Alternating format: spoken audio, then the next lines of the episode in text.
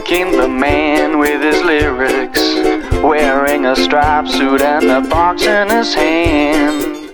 Buenos días y bienvenidos a las tertulias de los miércoles. El programa de hoy lo hemos llamado Mujeres Conciencia, con el propósito de dar a conocer el trabajo de tres mujeres extraordinarias que están siendo capaces de ser visionarias e iluminar el camino para muchas generaciones futuras.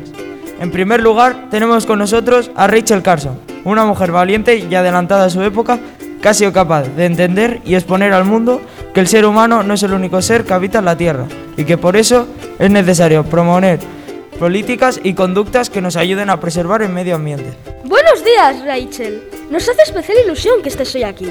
Hola, muy buenos días. Es un verdadero placer estar con vosotros. A pesar de que muchos trataron de que tu última novela no se publicara, finalmente Primavera Silenciosa ha visto la luz y ha conseguido un gran éxito, pero ¿por qué el libro ha generado tanta controversia? Bueno, detrás del libro Primavera Silenciosa hay una investigación que he llevado a cabo sobre el uso de pesticidas y en donde de alguna manera denuncio que los venenos utilizados se acumulan en la cadena alimenticia.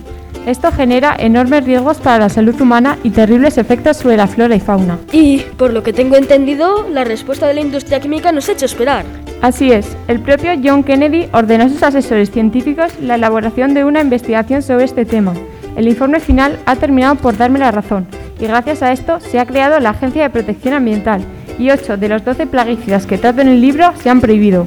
Nunca traté de prohibirlos, lo que pretendía es que se usaran de manera adecuada. ¿Y cómo surge la idea de escribir ese libro? Mira, empecé a recopilar datos sobre los efectos nocivos del DDT en la vida marina, porque a menudo las anormalidades aparecen primero en los peces. Pero es que además un día mi amiga Olga Hawkins me envía la copia de una carta que ha mandado al Boston Herald. Ella denunciaba en esta carta las fumigaciones que se estaban llevando a cabo con DDT y que había provocado la muerte de todas las aves de su santuario. Ella me pide ayuda para que pare las fumigaciones y lo que empieza por un posible artículo de una revista termina por convertirse en un libro. Pensé que nada de lo que pudiera hacer sería más importante, porque todo lo que más significaba para mí como naturalista estaba siendo amenazado. ¿Y de dónde viene ese profundo amor por la naturaleza, Rachel? La verdad es que heredé de mi madre el amor por la naturaleza. Yo vivía en una humilde granja donde me encantaba perderme por los bosques que rodeaban mi casa y explorar el río que pasaba cerca. Me pasaba las horas observando los pájaros, los insectos y las flores, aunque mi romance con el mar comenzó un día cuando encontré un gran caparazón fosilizado mientras cavaba en las laderas del río. Aquel hecho me llenó de curiosidad por aquellas criaturas. ¿Y cuáles son los estudios que has realizado? Empecé estudiando la carrera de literatura inglesa con la intención de convertirme en escritora. De hecho, desde muy joven era una gran lectora y me apasionaban los libros relacionados con el mar. Y a los 11 años publico mi primer libro de cuentos.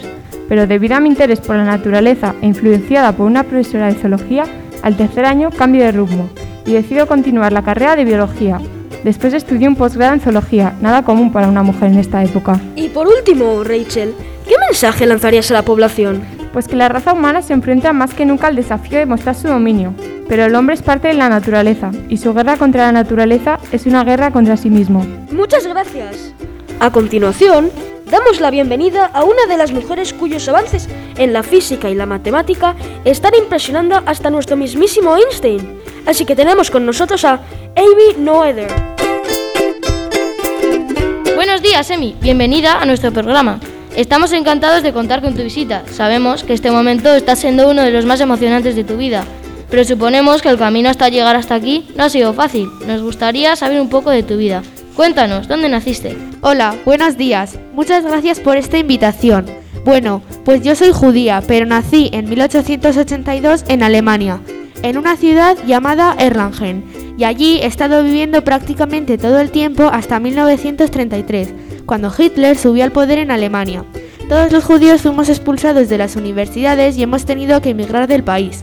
En mi caso, al igual que otros colegas como Einstein, nos hemos ido a Estados Unidos. ¿De dónde te viene tu pasión por las matemáticas y la física? Bueno, soy la mayor de cuatro hermanos y a pesar de haber estudiado piano y hablar perfectamente alemán, inglés y francés, lo que a mí realmente me ha apasionado siempre han sido los números. En mi familia ha habido 10 matemáticos, incluido mi padre.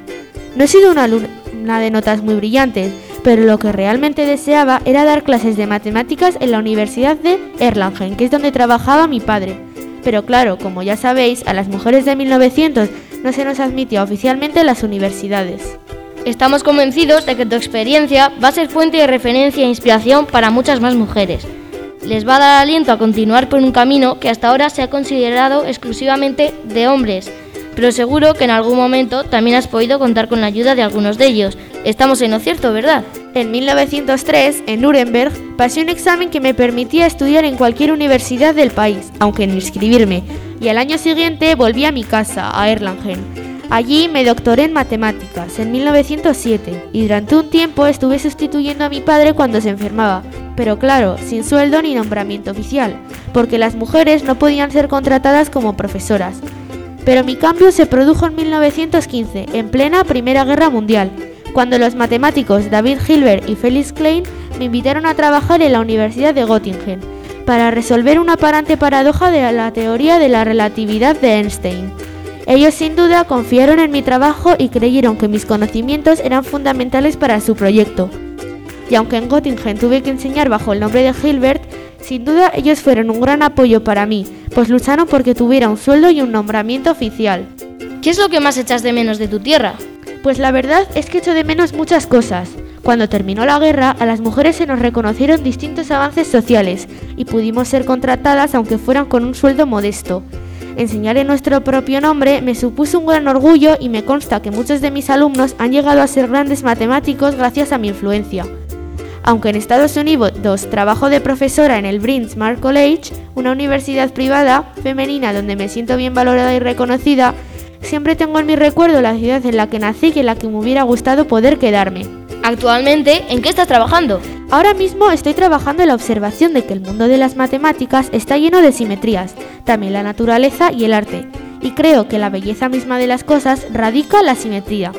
Mis esfuerzos se están centrando en demostrar que cada simetría le corresponde lo que los físicos llaman una ley de conservación. Entonces, si hay una simetría, entonces algo se mantiene constante. Si algo se mantiene constante, entonces hay una simetría. Bueno, Emi, ha sido un placer tenerte con nosotros. Estamos seguros de que gracias a tu visión única, tus contribuciones y numerosos artículos que has publicado van a ayudar a comprender y resolver problemas que otros matemáticos no han sido capaces en esta época.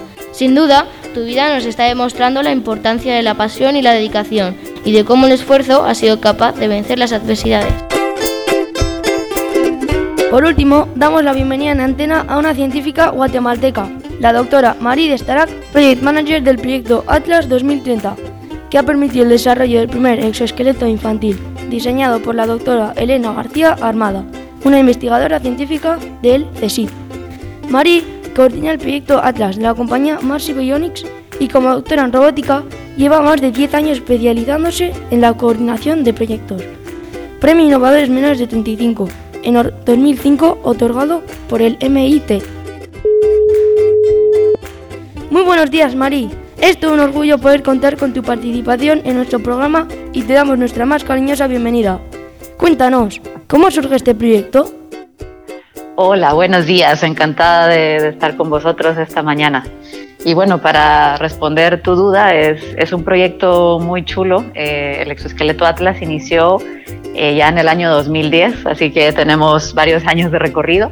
Eh, gracias a, que unos padres de una niña que había tenido, había sufrido un accidente y eso la, pues, le había obligado a estar en silla de ruedas, se acerca a, Elena García Armada, que en ese momento estaba llevando a cabo eh, el desarrollo de em, exoesqueletos de em, bípedos en, el CSIC, que es donde, ella eh, trabaja actualmente, además de, haber fundado Marcy. Y pues se acercan a esta familia para pedirle que, desarrolle algo que permita que, su hija pueda caminar. Y de ahí pues viene la motivación de, y, la, ilusión también de poder hacer eh, robots que ayuden ya no solo a esta niña, sino a muchos otros niños más que por, por enfermedades de nacimiento o por accidentes no pueden caminar y que gracias a este dispositivo lo pueden hacer y, que también pueden hacer otras actividades que, que de otra manera sería imposible. ¿En qué momento te involucras en el proyecto y cuál es tu papel? Me involucré hace ya tres años y fue justo cuando em, era necesario que este dispositivo cerrara el, diseño a nivel de ingeniería y pudiese salir al mercado. Así que estuvimos durante prácticamente año y medio muy enfocados todo el equipo en, intentar cerrar el, diseño para que fuera ya el, producto final y finalmente pues poder pedir la autorización al organismo correspondiente para poder salir al mercado como, como un dispositivo médico, que es lo que es, ¿no? Y bueno, mi, mi rol en el proyecto es dirigir todo, a todo el equipo técnico, eh, también solicitar la ayuda del equipo clínico con el que contamos para llevar a cabo los ensayos clínicos y pues asegurarme de, de que toda la tecnología necesaria para los ensayos clínicos y para validar el, el dispositivo estén al, al, servicio de todos para, para nuestro fin, ¿no? que es llevarlo al mercado y poder llegar a muchos más niños. ¿Qué va a suponer para las familias y los niños? ¿Qué tipo de actividad podrán realizar? Para las familias y para los niños representa una mejora de su calidad de vida, sin duda. Pensemos que normalmente estos niños están todo el día en silla de ruedas y no pueden hacer actividades del día a día, actividades normales que otros niños sí pueden hacer. Así que cuando utilizan nuestro exoesqueleto se ponen de pie y pueden jugar, por ejemplo pueden hacer movimientos que les, van fortaleciendo sus piernas, sus brazos, su espalda, el cuello. Y de esa manera ahí tenemos datos de, pacientes que no podían, por ejemplo, comer por sí mismos y que tras el uso de nuestro dispositivo y gracias a la terapia intensa que reciben, pues ya lo, pueden lograr. Así que creo que el, cambio es radical y no solamente le impacta a los niños, sino que también a sus padres, porque claro, ¿qué padre no se emociona al ver que su hijo va consiguiendo eh, pues cierta, ciertos objetivos que antes no podía hacer porque su propia enfermedad se lo impedía. ¿Cómo se consigue que cuando el niño piense en andar lo haga? Bueno, no, no dejamos que sea el niño el que, el que tome el control, sino más bien lo hemos simplificado muchísimo y la idea es que hay una, hay una aplicación que está en una tablet o en un móvil y el fisioterapeuta que está siempre con el niño es el que va activando el dispositivo, es el que decide en qué momento se pone, a, se pone a caminar o si se tiene que detener, si hay que aumentar la velocidad, por ejemplo, si hay que ir hacia adelante o hay que ir hacia atrás. El niño participa activamente en una fase. Tenemos dos modos de funcionamiento. Uno es automático, que ahí es donde el fisioterapeuta decide todo el funcionamiento del dispositivo, y otro que llamamos intención de movimiento. Y ahí el exoesqueleto da eh, medio paso y el niño tiene que hacer fuerza suficiente para vencer eh, un umbral y de esa manera terminar de dar el paso. Entonces, eh, no es que piense en cómo moverse, sino que físicamente tiene que hacer fuerza con su pierna para poder conseguir dar el paso en ese modo de funcionamiento. ¿Cómo se adapta al crecimiento del niño?